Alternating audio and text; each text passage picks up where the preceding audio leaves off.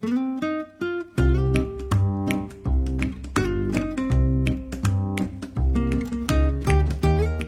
成了一种反讽，就像你开始说的，这个文艺片的这个创作者其实根本就没有看到在真实的生活里边这两个女性的所经历的生活的女性的命运也好，女性的故事也好，我觉得这个主题在电影里边是说清楚了的。对，而且而且非常反讽的是，反讽的是那个导演一再跟这个编剧说，你要去体验生活，呃对不要老是躲在房间里面自己构造生活。对对 不是对这个壳儿本身不满意，我不满意的是在电影里边，当呃主创看不到的那部分女性生活要开始构建故事、构建人物，开始用视听语言去创作的时候，作为魏导和春雷这样的创作者，他们对于这部分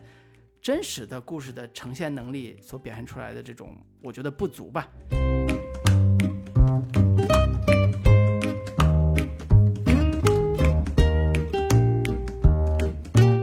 Hello，大家好 Hello，大家好，这里里是准准风乐乐坛，，我是老卢，我是老林。继续跟大家聊最新的影视作品。这周的最新的影视作品呢，是一部华语电影，叫《永安镇故事集》。诶呃，相对应该算是比较小众、比较冷门的一部电影吧。票房目前为止也就二百五十多万，估计就嗯挺难过一千万的这种小成本电影啊。导演是魏书君，之前我们也聊过他的《野马分鬃》。然后这部片子呢，也是拿到了这个平遥国际电影节的费穆荣誉最佳导演奖，也入围了戛纳的导演双周。然后讲的是拍电影、拍文艺片的这么一个故事，其实嗯，倒让我们还挺好奇，或者说有一些小期待，想要聊一聊这部片子。嗯我是不期待，因为我 我我记得咱们那次聊那个同样在平遥国际电影节上获奖的，跟他一波嘛，在拿奖的那个科幻片。宇宙，然后呢，当时咱俩就聊说，哎呀，《原原镇故事集》也是拿奖的。我们先聊了那部科幻片儿，然后然后说这个片子到时候出来的时候也可以聊聊。当时我就说嗯我其实不太喜欢关于拍电影的故事，就是导演拍电影的故事又拍成电影这个事儿，我其实不太喜欢。为啥呢？我就觉得特别容易自嗨。哎呀，结果呢，我这次 一看这片儿，我就觉得何止是自嗨呀，那简直是哎呀，一言难尽。就有一点那种说，自慰。有一点说，何止是让我大跌眼镜，简直是让我令人作呕，就那种感觉。哎，所以所以我觉得今天我们呃观感当然是非常非常主观的啊，就是我觉得听我们听众的很多都是这部电影的某一种影迷，我我可以这嗯么说，就是喜欢看电影的人在这部电影里面会找到特别多的乐趣。华语电影为了华语电影啊，比如说这些梗啊，大家都觉得哎呀太好玩了，太有意思了。但是为什么会有像我这种很主观的觉得这部电影不好的这种情绪，或者是这种感受？我觉得这是一个对于文艺创作和呃现实也好，或者说对于创作者主体，尤其导演、编剧，他们这些人嗯，到底应该是什么样的人更符合我们大家的一个认知和想象的一个思考？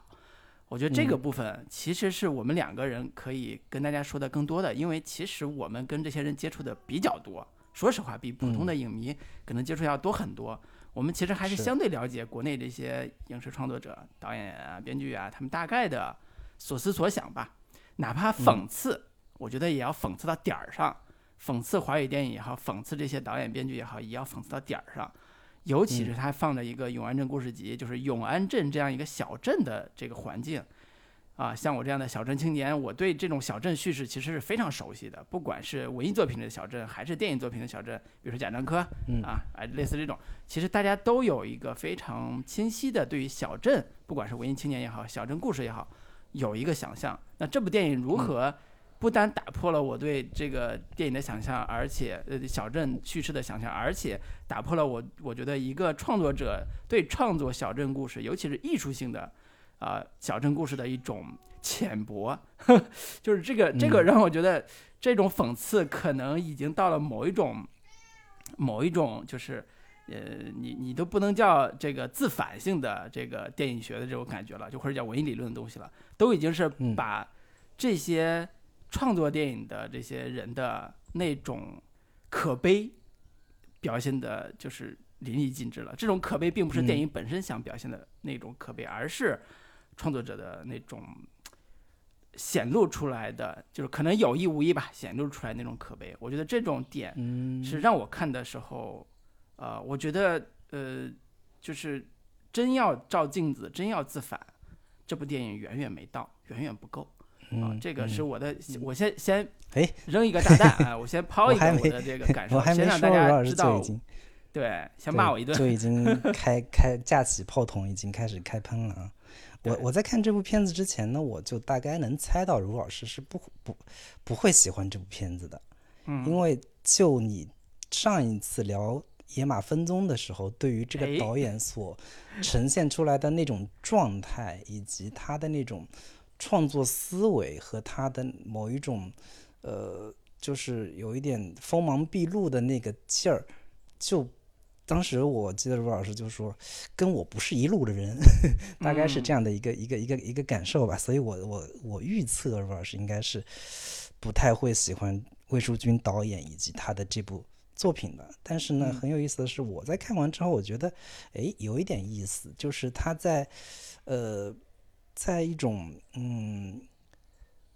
呈现袒露自我、疯狂自我暴露的同时，又又在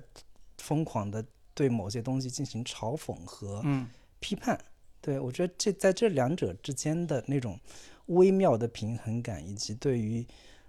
他拍摄的这种所谓的乡乡乡乡土题材或者说小镇题材的文艺片、二流三流的这一类文艺片的创作机制的某一种。呃，内核的一个暴露，以及这种这种题材的作品和当地人真实的状态之间的关系，我觉得这个可能是他目前这个阶段的创作者会感兴趣的，或者说他想要讲述这一类问题的，或者说他他这几年的作为艺术片导演去拍摄这些作品的过程当中。正好把这些思考都给融进去了，同时又他又要玩一个所谓的后设电影吧，原电影的这样的一个，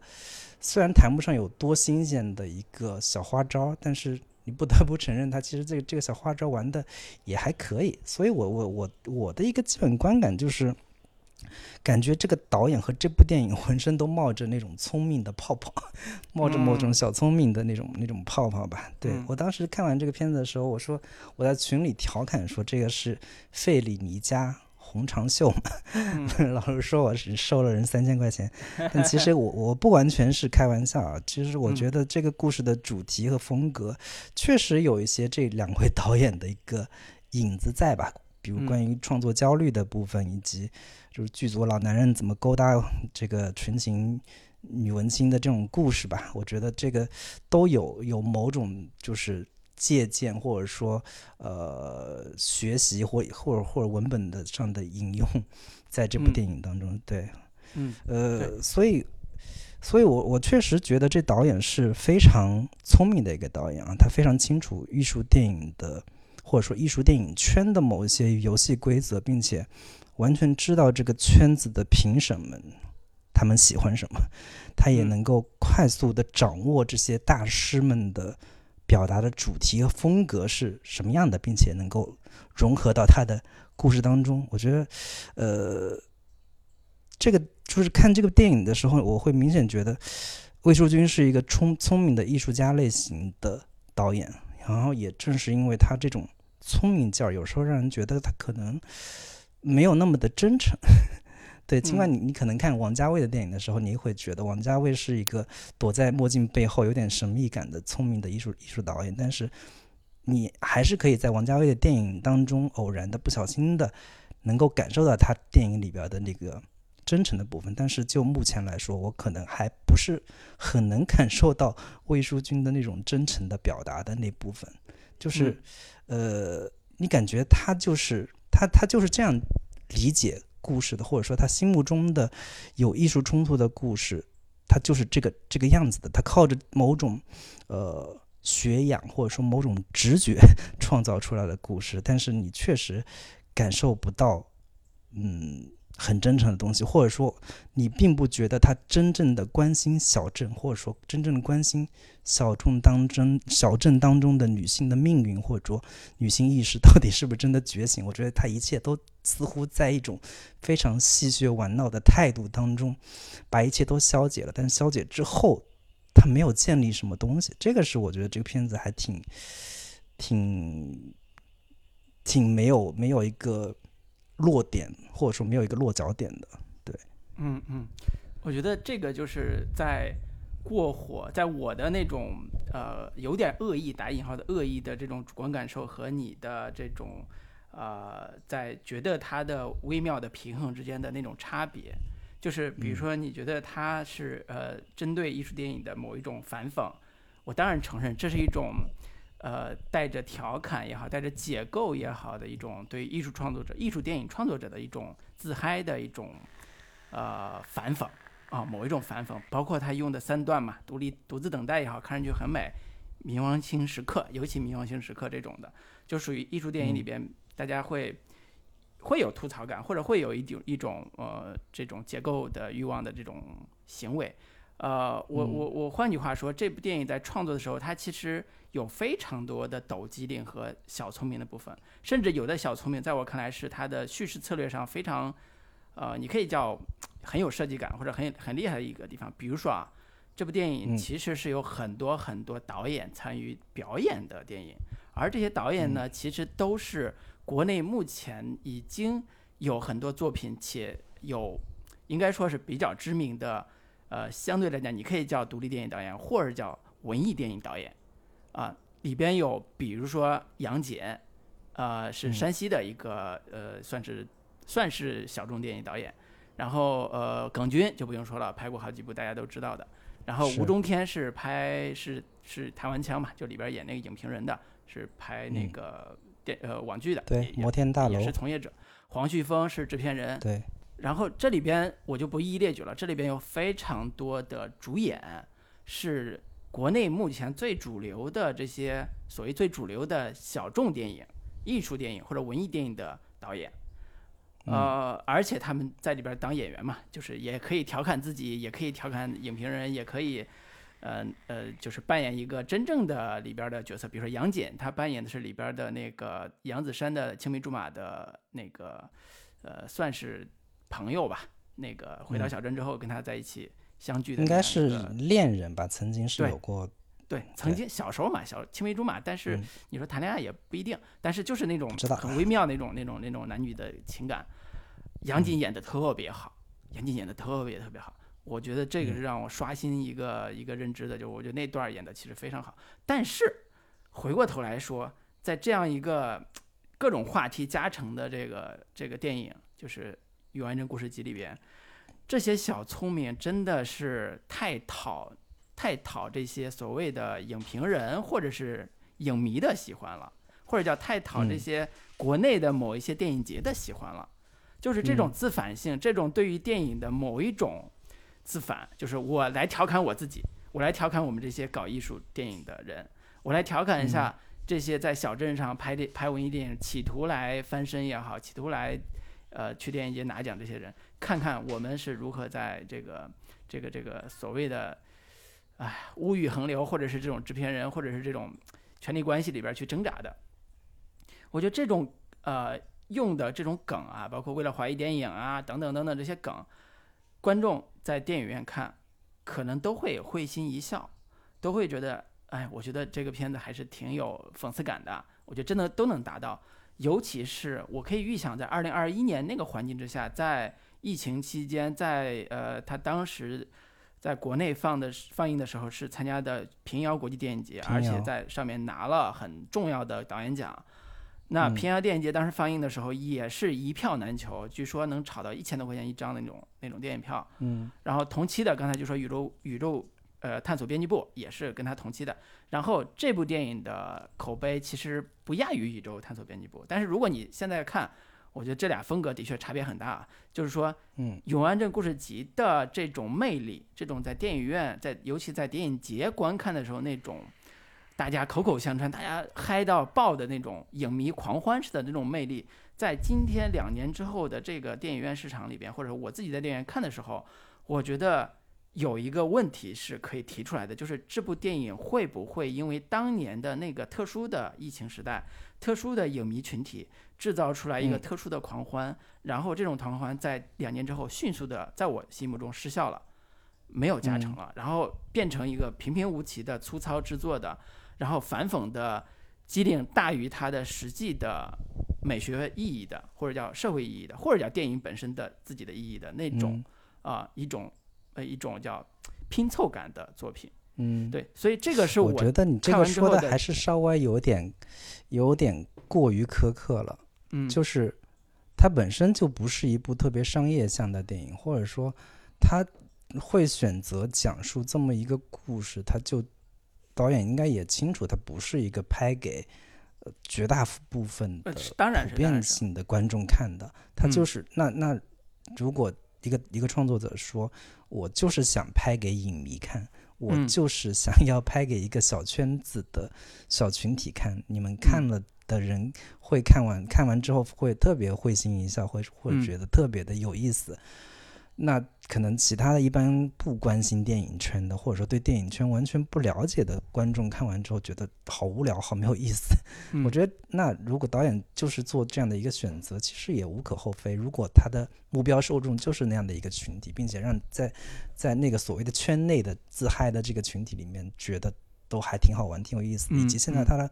豆瓣口碑啊七点五分也还算不错的一个呃就是华语片的评分成绩吧。那至少对于文艺青年们来说，这样的一个方式似乎是有效的呀。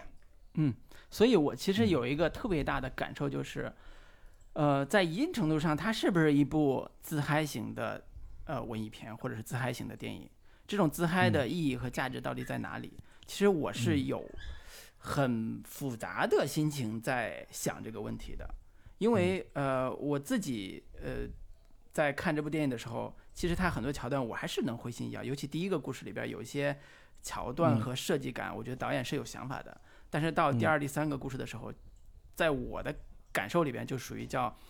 我本来带着期待看了一个小小片段，还有点嗯，有点触动，或者有点往下走的那种感觉。突然，这故事就走向了一种无可挽回的崩坏，就是只剩下嗯没有灵魂的调侃，就是那种撒泼打滚式的自反。就是 你看嗯我都玩成这样了，你你还说我这个导演不够自省吗？不够那个反反思吗？就是呃，嗯当然。当然，这个还是跟感受有关系啊。就是我们等会儿在聊那个每个片段的时候，可以再针对细节再继续聊。就是这种自嗨，在某种程度上，我觉得不是导演呃真正想创作的核心的部分。其实我自己啊有一种不恰当的这种感受，就是我在看的时候，我在想，如果疫情期间，呃，这个小镇上拍的这部电影。成为一个他们，比如说这个导演之前说嘛，就是我临时要改剧本，我要改成什么什么样，两周时间就改了一个新版的剧本，然后把原来剧本推翻了什么之类的。我觉得这个嗯行为本身其实是代表着他的某一种艺术家个性的，我觉得这个是值得称赞的。当然，作为制片人来讲，可能想打死他们，但是你作为艺术家来讲，你当然可以这么干。我觉得这个是 OK 的。呃，只是说嗯张艺谋当年也干过同样的事情，就是拍那个《我的父亲母亲》的时候，也是同样如此。还有一个月要开机，嗯他说原来的剧本我不喜欢，我不要拍，我不想拍这个，因为我没有感动，我也我不了解我我为什么要拍这个故事，所以他找了一个题，那个我的父亲母亲这个故事，他觉得他找到感觉了，他想拍这个。我觉得其实我们应该换个角度去想关于自嗨不自嗨的事儿，就是呃，这个魏导他在拍这部《永安宁镇故事集》的时候，他真正想传达的，或者真正为他所激发他创作的那个那个呃，你可以叫动力，那个劲头，他我们能不能通过电影能够很很好的感受到，或者是很充分的去认可接受？如嗯果我们的感受没有，就是我我的理解和你的理解没有差距，就是没有那种事实性的错误，那嗯只是说主观评价不一样。就是我认为这种这种呃拍法其实呃意义不是特别大，你认为这个意嗯拍法特别好，这是在基于我们都认同它的整个表达体系和表达方式的这个基础上来来来嗯说的。呃，所以你知道我在看这部电影的时候，其实最尴尬的地方，就是因为他在针对小镇的叙事上所表现出来那种刻意的浅薄和消极。我觉得这种是一种你你可以把它说成说我没有建构一个新的东西，但是我消解了它的这种理由。但是在我看来是他没有找到一个真正想表达的核心的东西，就是那种灵魂性的东西，他没有找到。我举个例子啊，我举个例子还是不恰当的例子，就是 呃，假如你能不能举个恰当的例子？对，假如说这个这个他拍电影的时候，呃，正好呢就被因为疫情封在了一个小镇上，封控封在了一个小镇上。然后呢，导演就说：“哎呀，我不得不改变我的剧本，然后用两个星期的时间重写了一个剧本。我要拍一部和疫情相关的电影，呃，不是和不是和疫情相关啊，就是在疫情的这个大背景下，我不得不完成一部电影创作的一个过程。然后这过程里边，我就写了这三段。然后有一个在这种啼笑皆非的这种大时代面前，我如何去想当一个艺术家的这样一个故事。然后我的自反，我的努力和我的。”我的抗争都都互相的成为一种掣肘也好，成为一种笑料也好，完成了一个我和我和某一种关系时代也好，小镇也好，某种时代的这种对抗，完成一部带着预言性的一部作品。我觉得从创作能力上来讲，魏导和这个编剧春雷老师可能有机会完成这个这个作这个这个这个叙事，但是呢，从这个意义上来看，这部电影《永安镇故事集》。我对他最不满的，可能就是他的三段故事和整体的连接性的，呃，叙事的意义和叙事的，你可以叫语言吧。就这故事真正要呈现的一种语言性的东西，到底是什么？是不存在的，在我看是不存在的，或者叫他是呃完全沉没在导演的这种自嗨性的表达上，而没有完整的构建出来的啊东西。所以这是我呃。其实特别痛苦的去，咱俩去聊这个电影的时候，去批评的一个一个一个一个态度吧，就是我，你看我们前几期录的节目，其实我都对国产电影很不满意。按理说，如果国产文艺片有一部还不错的电影，我其实是特别想夸的，其实特别想鼓励大家电影去电影院去看的。但是因为我个人的审美和视角也是比较，有时候也比较狭窄嘛，所以有时候会有一种，哎呀，我真的很。痛苦就是看这种片子，我真的很痛苦。我就我就在想，说我我我我我不是说，呃，这个导演他的嗯嗯怎么说，就是艺术家风格让我不爽，让我觉得不对，让我觉得他不应该成为一个艺术家，而是说我觉得他不够艺术家，就那种感觉，你理解吗？嗯，我我大概能理解，但是我在想说，可能这一代导演啊，新一代的。艺术片导演就是，你看导演现在也就一九九一年出生的，也就才三十二三岁。首先，我觉得本身是一个年轻导演，你可以觉得他说他很多方面的生活阅历也好，或者说很多的一些呃生活积淀也没有那么深厚，或者换一种角度来说，有没有可能他根本就没有在追求意义这件事情本身呢？嗯，然后我们一再去他的电影当中去寻求你这个意义，你这个表达，你这个主题主旨到底是什么？但有没有可能他就根本没有想要去探索、探求太多、太深层的东西？他只是想要解构掉一些东西。嗯，对，就是首先他作为一个艺术片导演，至少在国内来说，他是被号称是戛纳嫡系啊，几乎每拍一部电影都会。进戛纳的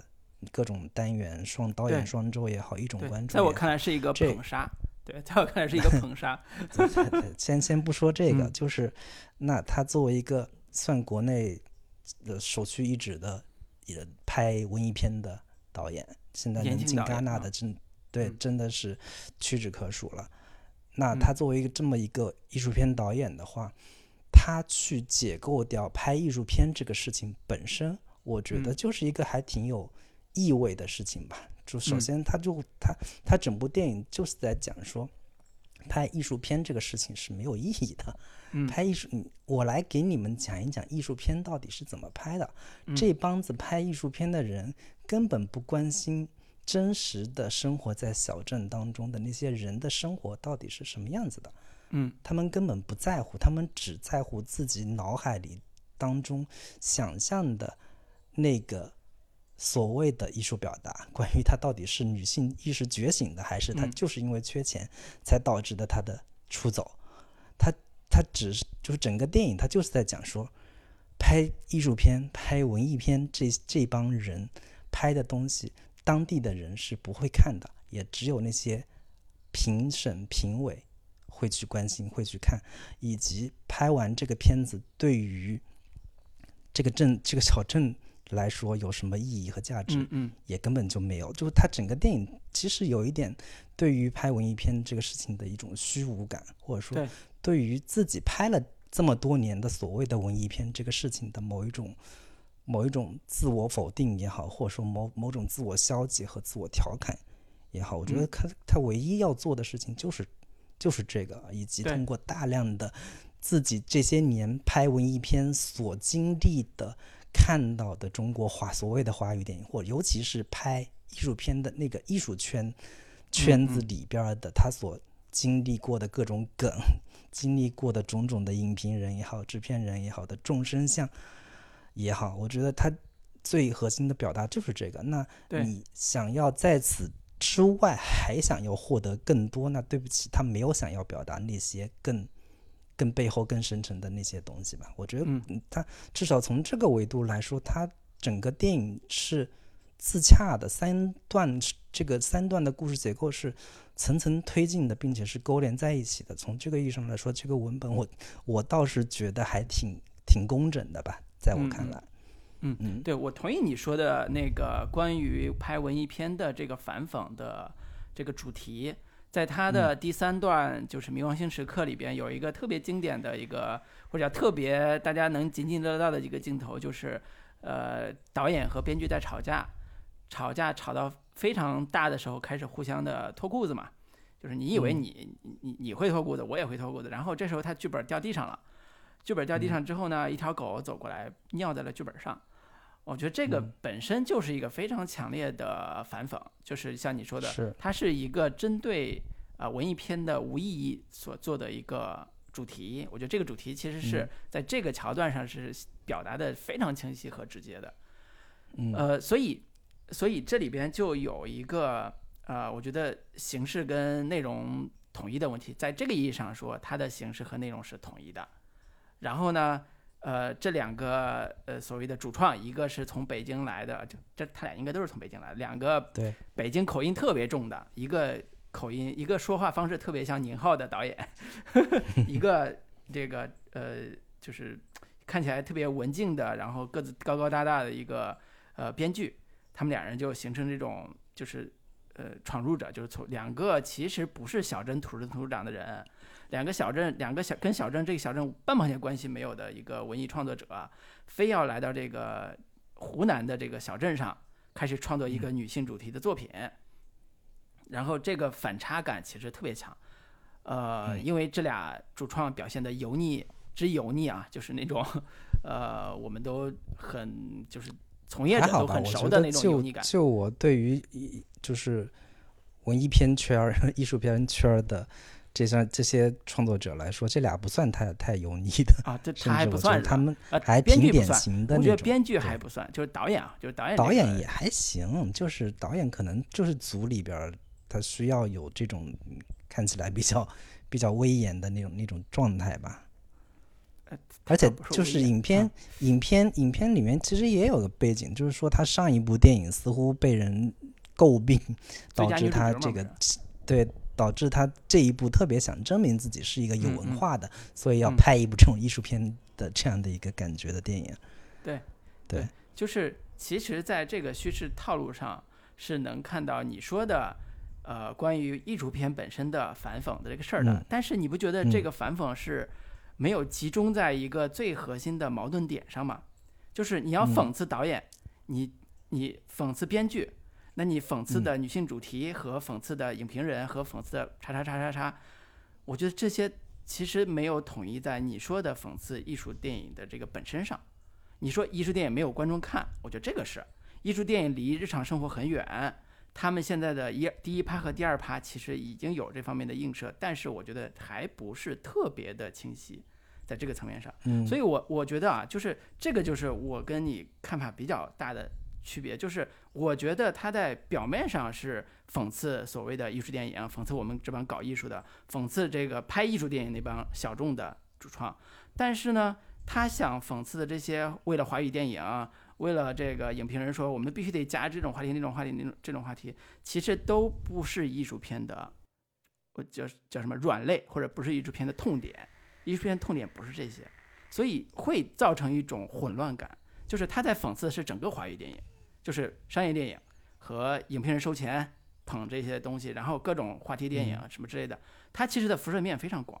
而且它的自反性，关于这个导演的自反性，他要拍一个什么什么故事，包括这个故事是他的编剧写的一个童年的故事，这些其实有，在我看来，他都没有特别明确的所谓的艺术追求。如果他俩创作者是上来就很明确我们的艺术追求是什么，我们要哪怕拿着那个叫。呃，雕刻时光这本艺术创作的这本书，然后我们去对应什么什么的，他后边也调侃这这个桥段啊，他们的艺术追求是什么？然后通过他们的虚伪，通过他们的自大，通过他们的某一种自反，去调侃他们创作真正创作艺术电影那种套路，我觉得还能成一个体系，但是没有。所以这个其实你知道吗？这个其实是我觉得这里边比较混乱的内在逻辑。呃，我们其实可以从这三个段落里边，一二三段落里边一个一个分析，他们是。在写什么，在拍什么，以及嗯呃所谓的自反性也好，所谓的调侃也好，它到底落在哪个点嗯哪个地方？对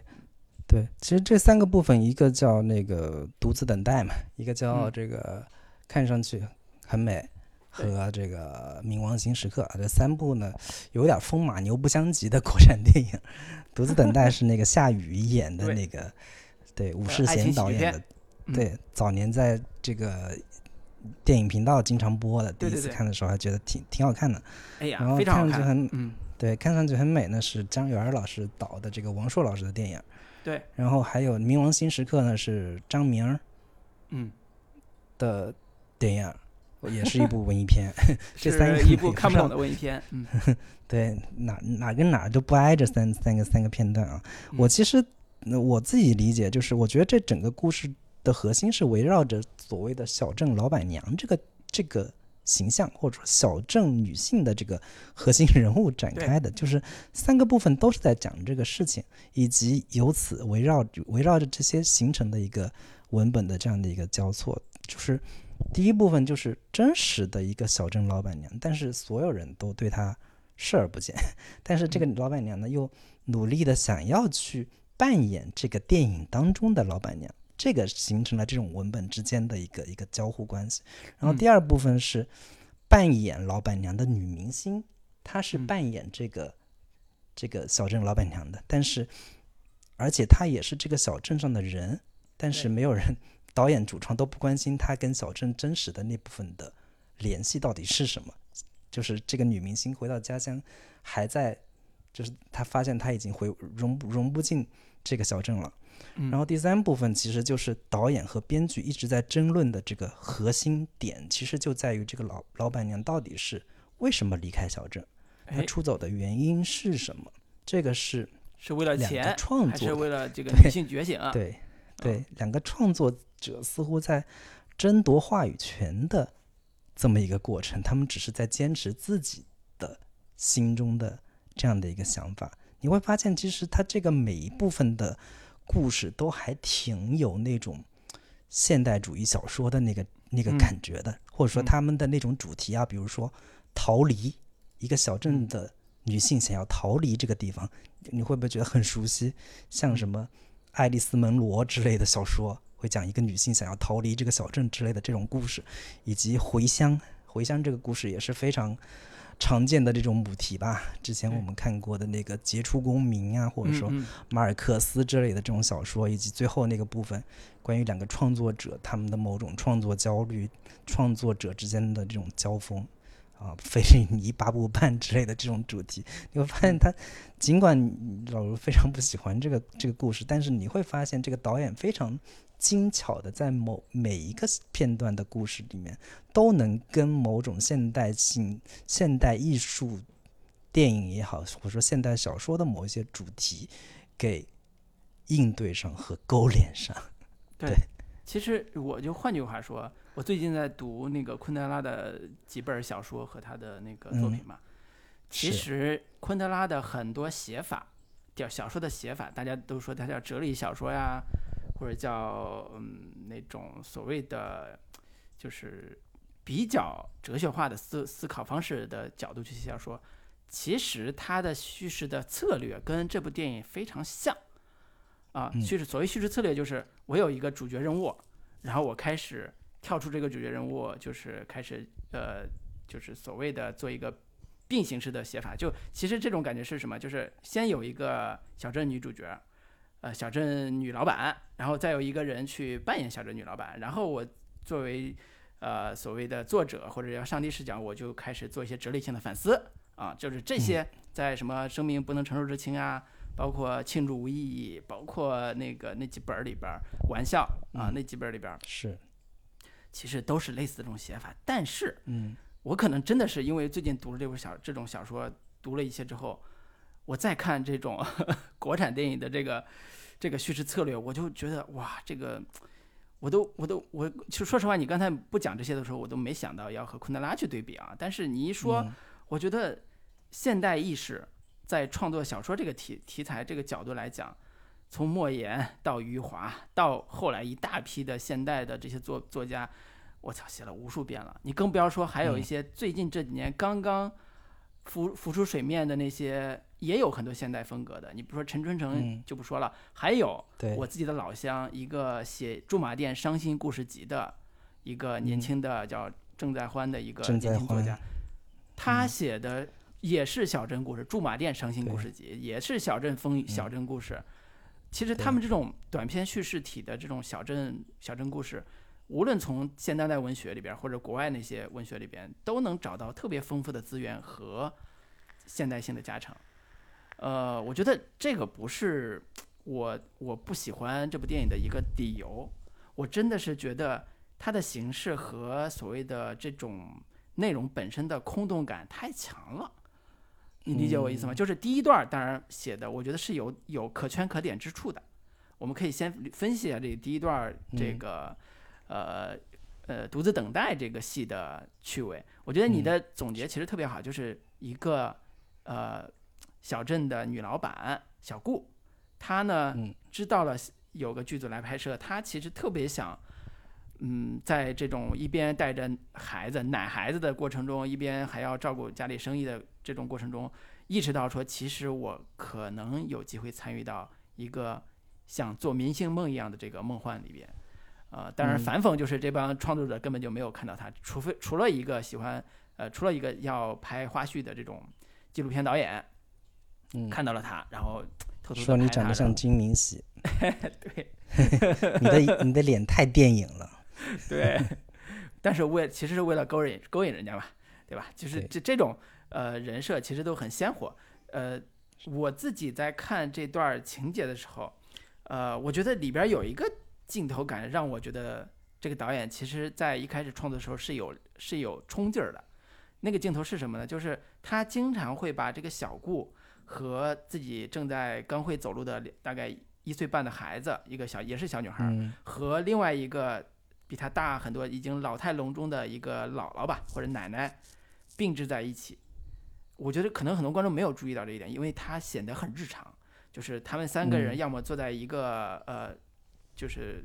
呃，应该叫食堂吧，就或者他们饭馆的那个凳子上，然后旁边坐着老太太奶奶，然后年轻年轻的这个小顾，大概也就是不到三十岁的年轻的小顾，和旁边在那玩的小孩儿。其实是有一种特别典型的三种女性的这种所谓的叙事在里边的，尤其有一个场景是特别特别明显，就是呃老太太在那个在大圆桌，就是吃饭大圆桌旁边，然后他拉着老太太一起在转圆桌，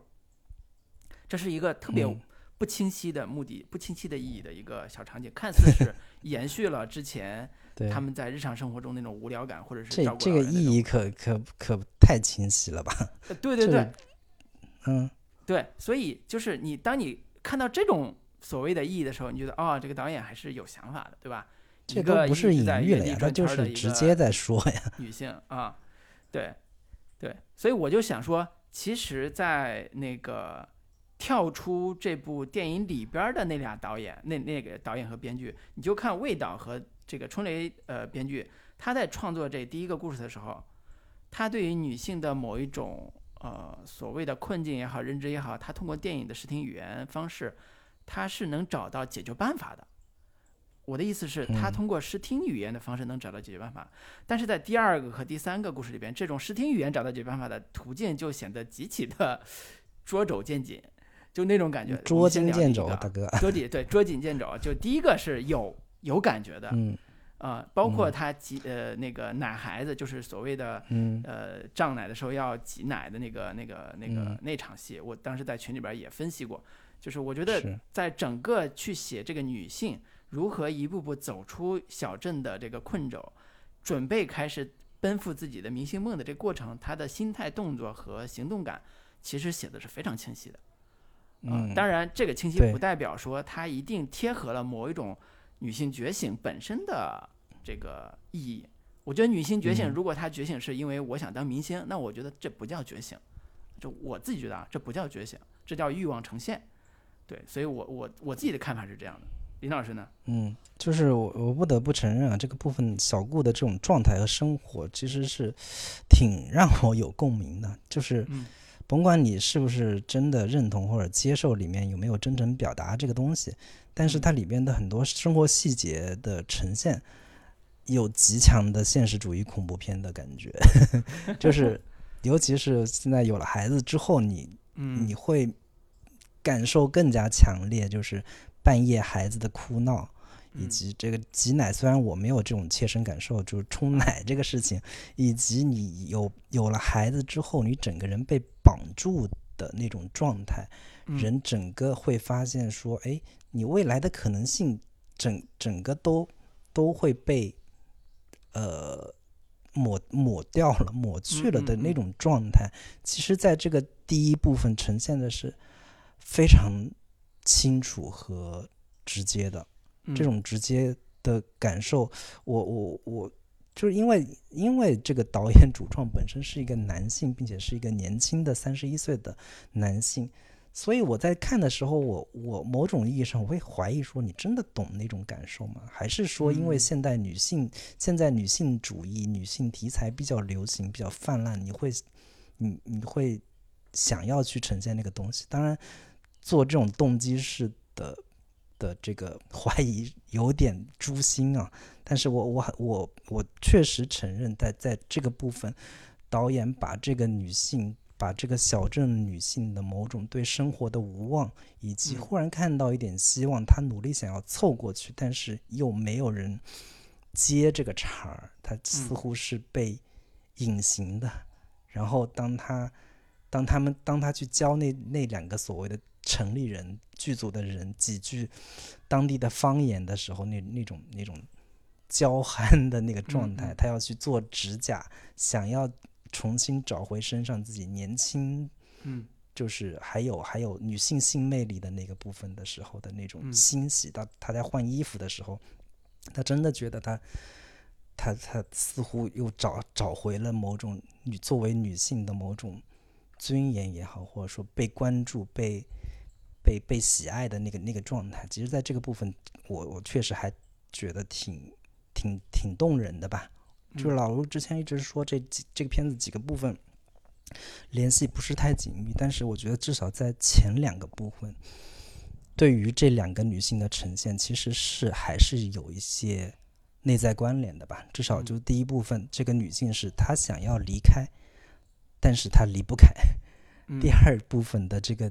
女主的话，这个大明星她回来，她想要回来，她并不是真正意义上要回来，她只是想要重新找回当年的某一些回忆和感动，但是她回不来。我觉得这个至少从这个两个女性之间的的一正一反形成的某一种呃比较微妙微微妙的状态吧。对对，如果我觉得第一部分还算是我觉得。有可圈可点之处的话，那第二部分我就觉得有点那种腰斩式的 这个表现了。就是你从主题上，第二部分你会明显明显感觉是特别想当然，特别对。呃顺拐，所有就是你你能想到的这种女明星回乡的可能产生的某种尴尬，嗯或者说对。某种这个就是回回不到从前的某某种惆怅和怅惘，和旧情人重新再相逢的时嗯。候的那种尴尬和无语的那种状态，一地鸡毛的那个状态，可能是嗯。太在在在想象当中了。可能你你对于一部商业普通的商业电影的话，它我觉得它是合格的，它是嗯。工整的。但是你嗯。对于一部艺术片啊，对于一部你一一再能进戛纳的各种竞赛单元的这样的一个导演的话，你会可能期待他有更多的新的东西，或者说他挖嗯掘的更、表达更深入的东西吧。对但就是之前一直还有人就是拿出来说的，就是有一场戏是他当见完初恋之后回来的那个车上，他画了一只、嗯在玻璃上画了只眼睛，然后下车之后镜头再扫回来，那个那个眼睛那个露珠滴下来，形成一个眼泪，就是你觉得啊、这个表意挺美的，但是你细想也挺矫情的，大概是这样的一个感受吧。对。嗯。我觉得可能我对我看完第一段之后，其实我是有期待的。我的期待是嗯。接下来关于这个女性故事往哪儿走，不管是这个小顾的故事还是女明星的故事，因为第一段的结尾收在了一个非常戏剧化的时刻，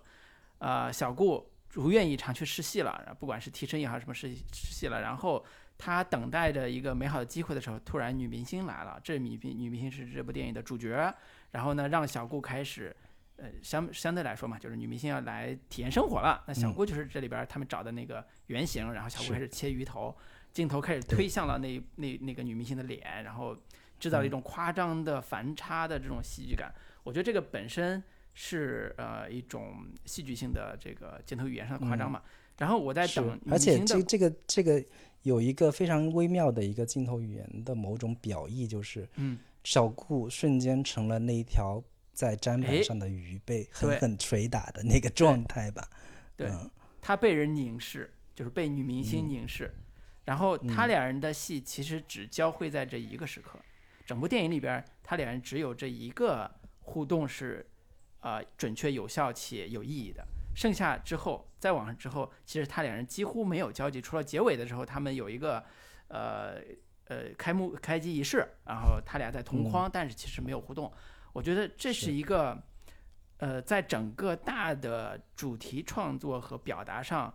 在尤其在二三章的时候，呃，一个特别你可以叫偷懒，甚至自我放弃的事儿，在我看来是一个自我放弃的事儿，嗯，就是没有勇气的事儿。嗯，我觉得没有必要 让两个人有交集啊，我知道就，有这么一个交集，我知道，就是就是就是这个就是一个呃创作态度和思维方式不一样的地方。就是在我看来，一个艺术片导演想要创作一部所谓的艺术片，他想表达什么和人物命运的主题是如何勾连的，那其实就是需要做现在他做的这种二三一二的并置关系和戏剧反差冲突的一种一种写法。我自己的浅薄的认知啊，所以当第二段儿那个女明星的故事出现之后，其实我一直在看女明星的故事，它的发展脉络和第一段形成的这种互文关系，或者某一种戏剧性的这种张力。但是，嗯哎呀，说实话很遗憾，没有，完全没有。然后呢，它变成了一个完全相对独立的女明星的人生故事。当然，中间我刚才说了，那个那个文艺片导演杨锦跟那段儿故事表现的是非常，我觉得非常舒服的，就是真正让我让我一下进入到一个青梅竹马的回忆叙事里边，他俩一起吃一碗家乡的美食，然后去看风景那种趣味，最后形成了一个小反差。我觉得这个本身戏剧性是够的。然后同时呢，他进呃那个呃呃女明星进到自己家乡之后，被老朋友坑，然后在酒桌上被一个喜欢说那个、段子的一个男老板吧，然后表演了一段非常经典的 有话好好 说，那段也是非常不错。“眼红俺像你”这段经典的表演，我觉得这段表演也非常精彩。但是嗯呢，呃，就是有点只有家具没有家章的感觉，就是这个段落这个段子应该也是魏淑君可能见过津哪个大哥，也确实也也给他表演过这一段，他就拿到电影里面来了嘛，都是段子本身自己生活观察、嗯观察生活、体验生活之后的成成果啊。对演的也非常好。我说实话啊，这些调侃、这些桥段，我们上大学天天玩儿，不是魏淑君一个人玩儿。我们上大学在学校里边，大家看完这种经典电影，什么甲方乙方什么这些，我们都自己在那玩儿。也就是说，这是一种模仿，这模仿本身带着人类的某种，你可以叫劣根性吧，或者或者叫一种调侃。那这场戏对于啊女明星来讲是够的，因为她遭遭遇到一种背叛，遭遇到一种尴尬，遭遇到一种呃非常痛苦的一种一种境地。然后这个男老板后来在开机仪式上也出现了，说明他也是这个片子参与和投资的一个人。所以这是一种新的语境，这个语境叫一个创作者要面临什么样的困境，这个困境是如何而来。比如说啊，就是一个女明星，她自己不单是家乡的人，同时也是一个创作者。也要承担某一种功能，所以这些也是一个部分。但是，我觉我还是觉得这个部分跟第一部分所形成的一种互文关系的缺失，导致当他第三部分要开始讲女女性，这是所谓的一个女老板或者一个小餐馆的女老板，她为什么要出走？是为了钱，还是为了所谓的觉醒？到了这个地方的时候，这个命题已经在我看来已经是无效的命题。就是所谓无效，就是。没有不存在什么为了钱出走还是为了女性觉醒出走，这个这个这个所谓的两难选择，在我看来，嗯，你如果按照第一个故事那个女孩儿那个小顾她要出走的话，那可以理解成我的欲望呈现，我的追梦，我想当明星，我不想过现在平庸的生活，我不想在一个大桌子圆圈上转，我要追求自己的人生，那是挪拉出走也好，或者是像你说的门罗也好，他的小镇的这种无聊贫乏的人生，给他给不到他生命的力量。那它不存在钱不钱的事儿，嗯，它也不存在这些所谓的两难选择这个事儿。然后第二个故事里边，它也几乎不存在说我我是为了钱出走，还是我是为了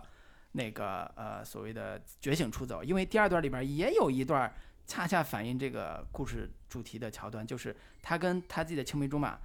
回到他们家吃饭的时候，然后他媳妇儿就怂恿这个男性男他的男男性朋友去让这个。女明星替她的儿子，呃，找一份这个所谓的跑龙套的角色吧，然后培养一下他儿子，结果呢被拒绝了，然后这个相对比较势利的这个老婆就有点生气了，然后原来这是一个局，他那个青梅竹马的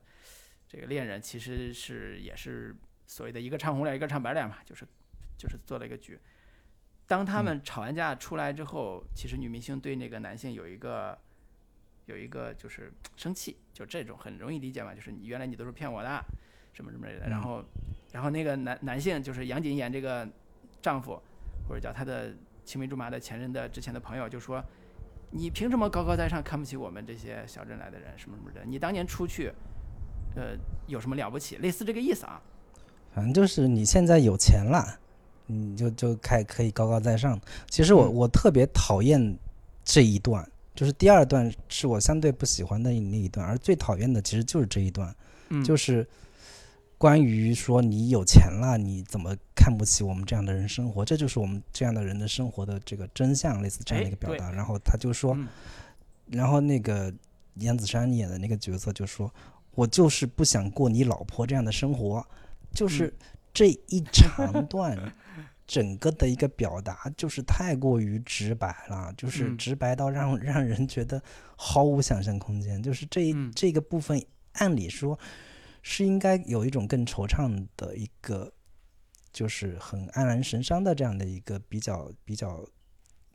悠悠的、微微的那种忧伤的那种感觉的故事可能会更好一点。但是我我从另一个角度去替这个导演来找补，就是。他不想那么拍，他不想呈现出那那种相对文艺片式的那种调调，像《小城之春》的那种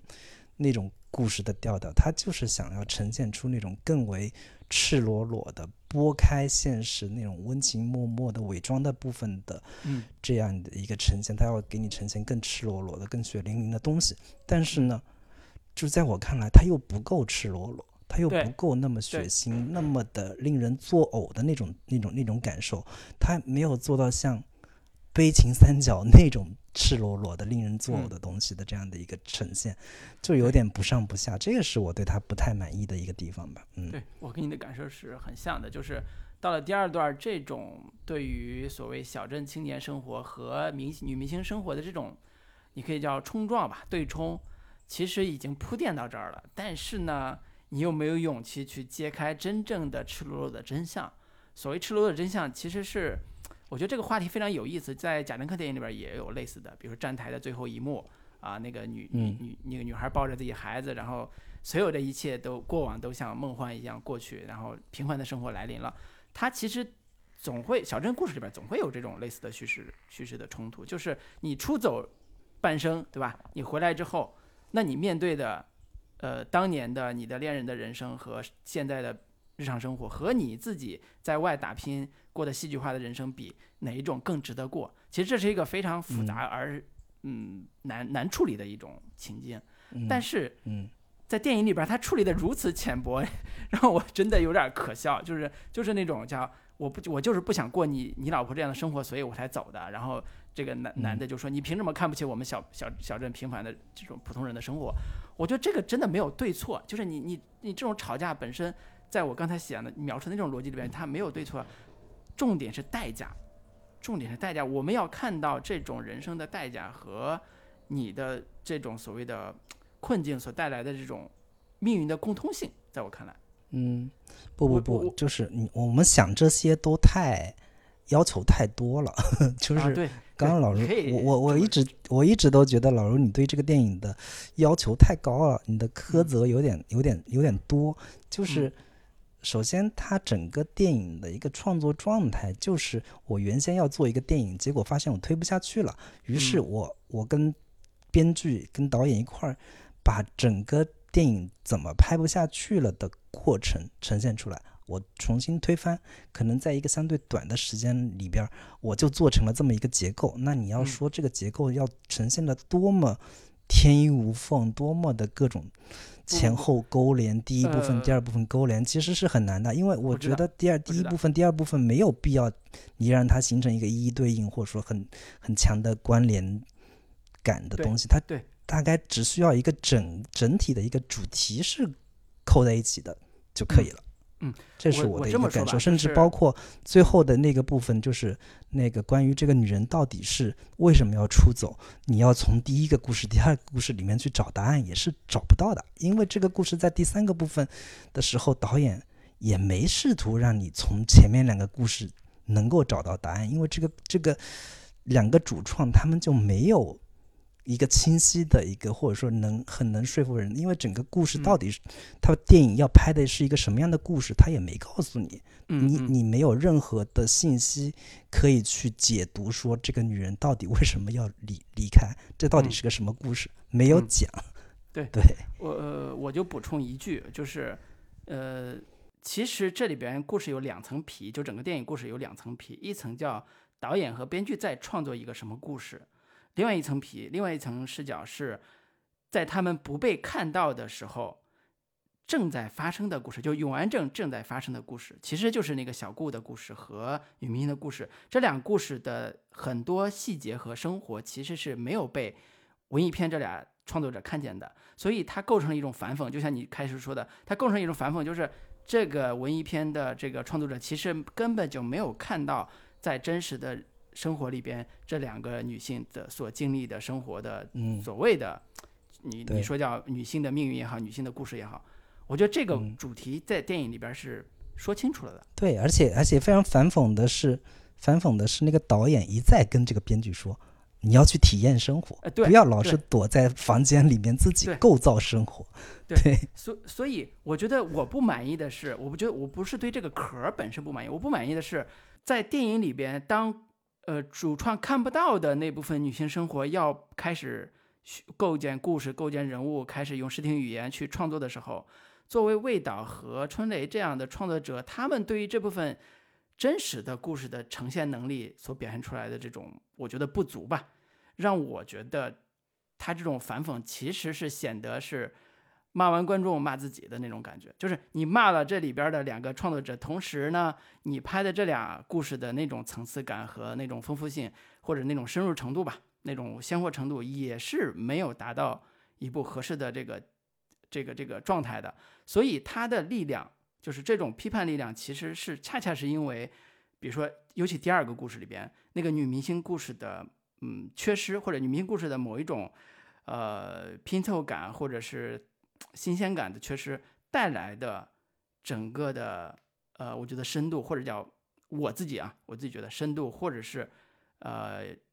可解读性、可值得我去推荐、值得我去赞赏的部分的那个问题。嗯以至于导致第三个，当他俩两个两个就是嗯，你可以叫很调侃的这种视角去看待这俩人在争论那些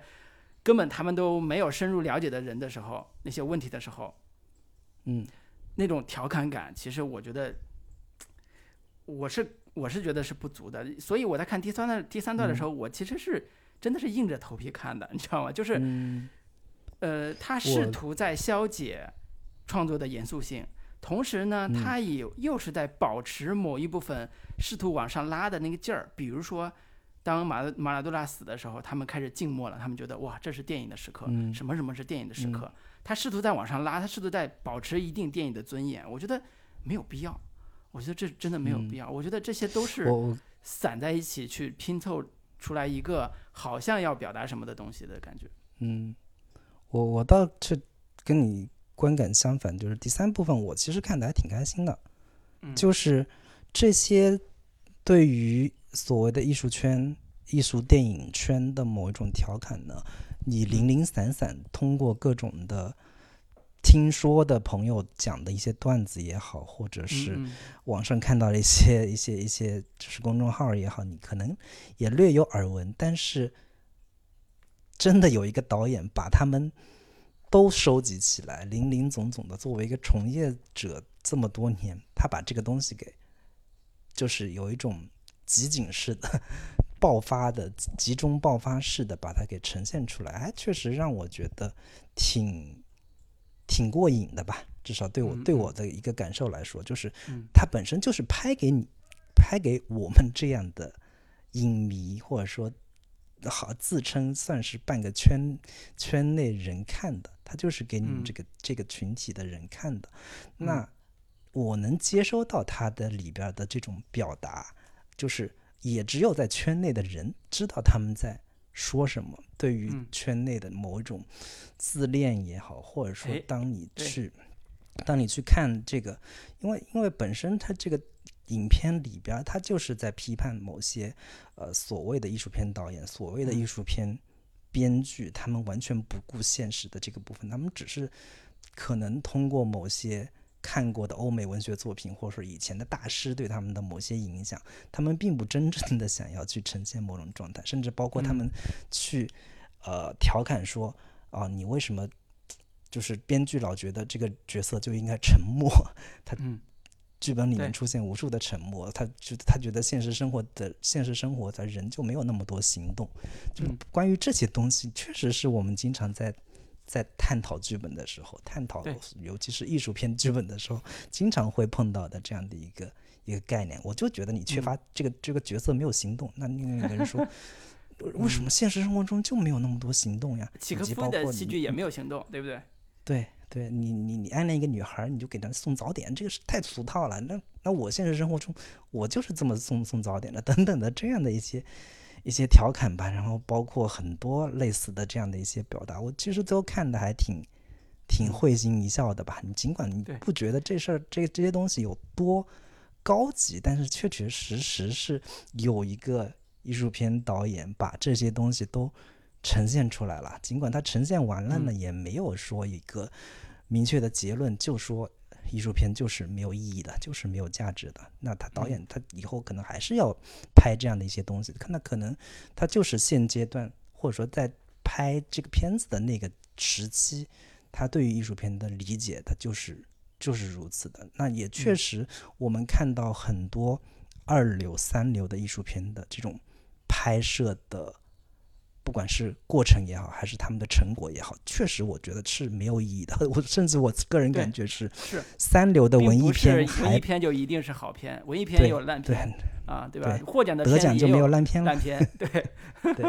对我我嗯自己的一个、一个观感观点就是三流文艺片是不如三流商业片的，哎三流商业片还能看，三流文艺片是没法看的。对对对，就是我我啊自己的一个 自己的一个感受嘛。对，很嗯多就嗯整个整个整个第三段有大量的类似这样的一些表达，包括这个，尤其是导演说我自己以前是个 rapper，然嗯后什么飞嗯踹 飞踹那个，我也是看的哈哈大笑，很开心。所以我我会觉得这第三段还看，我至少作为一个就是电影所谓的影视圈的从业者，我看的嗯还、还挺带劲、挺过瘾的吧。我不我不我不去深究它背后到底有多多深刻的表达，我只是看它这些东西呈现出来挺有意思，或者说嗯让我挺有共鸣的，那就是嗯那就够了。嗯，是，所以我就看的时候有一种特别强烈的感受。当然，首先是说，其实这个导演啊，或者是这个编剧，你那你把你的意图可以去上脱口秀大会嘛，上吐槽大会嘛，对吧？你可以嗯做脱口秀嘛。当然这是调侃了。我的我的感受是说，当然在后边有一些很好玩的时刻，但是那个时刻。反过来又让我觉得这个片子太过于自嗨，就是这种感觉。我嗯不不不否认这个片子有在后边那个调侃的段落里边让我会心一笑的部分，但是我还是觉得它太太过自嗨了，以至于让我有什么感觉？感觉就是以至于让我觉得这个片子看完之后，我有一种说这个导演是用一种媚俗的方式去解构一种媚俗的感觉，或者叫用一种客气的方式去解构客气。哎呀，我真的觉得就是这种感觉。这不就是后现代吗？这不就是年轻导演就是无知无畏，然后天生一股冲劲儿的那个叛逆感吗？我我会、我会更多去从他年轻导演三十嗯。二三岁的这样的一个年轻导演身上还有一股子劲儿，身嗯上还没有那么多的包袱的状态下，我就觉得这有意思，这个来劲，这个好玩儿，这个我我我我没有太多的思想包袱，我没有太多的说我要拿范儿，我都戛嗯纳了，我得让人觉得这个有有点什么深沉的艺术表达，没有，我嗯。觉得这个还是我觉得挺挺可贵的一种状态。这个我同意，这个我同意。嗯就是我看完之后，它的游戏感本身我是认可的，我觉得游戏感本身是 OK 的。就是我要挑战一下，我要做一个大家都意想不到的一个调侃的东西，呃，所以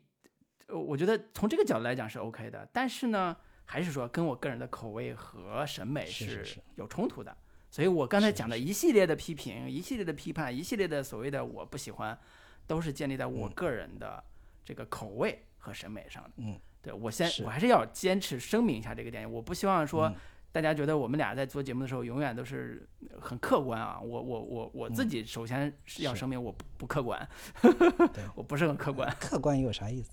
就是嗯卢老师对于年轻的、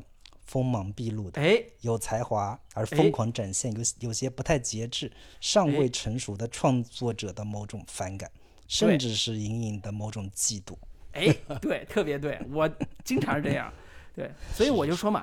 《永安镇故事集》这个创作本身，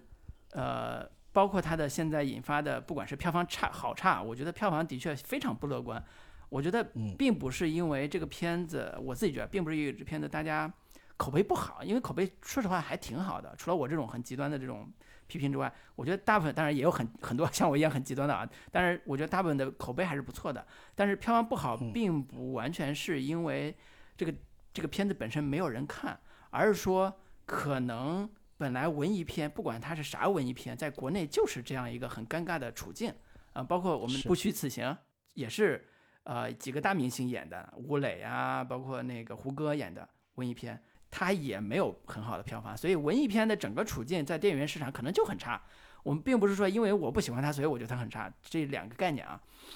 嗯，所以我觉得这个本身呢，其实是我们讨论电影的一种视角、一种方式。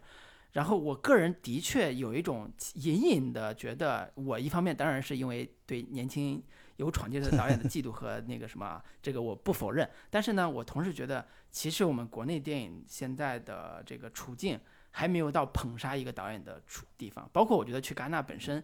在一定程度上，我不知道运作的成分有多大。我用阴暗的心理去想，不知道运作的成分有多大。但是我觉得没有必要捧杀一个这样一个导演，我自己的感感受啊，就我心里很阴暗啊，我是 证明一下，我就像导演一样，我撒泼打滚儿，我就说这电影我就是讽刺我自己，那我也讽刺我自己，我说我心里很阴暗，好不好？等等魏书君导演的下一部这个《河边的错误》出来的时候，我们再来看看，这个也是好像是个小镇故事啊，看看他终于他不自己写剧本儿创作的时候，嗯用一个、呃余华老师的这个文学作品，看看他能拍出什么样的戏。这时候是真正考验视听语言的时候了。是我觉得在呃这个《永安镇故事集》里边，他的视听语言第一段还可圈可点，第二段就乏善可陈，第三段就是简直是 惨不忍睹，就是视听语言这个层面，嗯我我真的稍稍有点担心，嗯那就拭目以待呗。嗯，对，拭目以待。行行行，那今天关于这个永安镇故事集，就跟大家聊到这里吧。然后还没有加微信听友群的朋友，欢迎在微信中搜索“准风乐坛播客”的首字母 C F Y T B K，就可以找到我们的听友群了。欢迎大家加群。那跟大家说再见，拜拜。拜拜。攀上忧伤的人，他还好吗？为什么看起来总有闭上眼睛？路过他的人们，也许会问候，也许会就走，也许还没等他回过神，就又是朝夕又交替。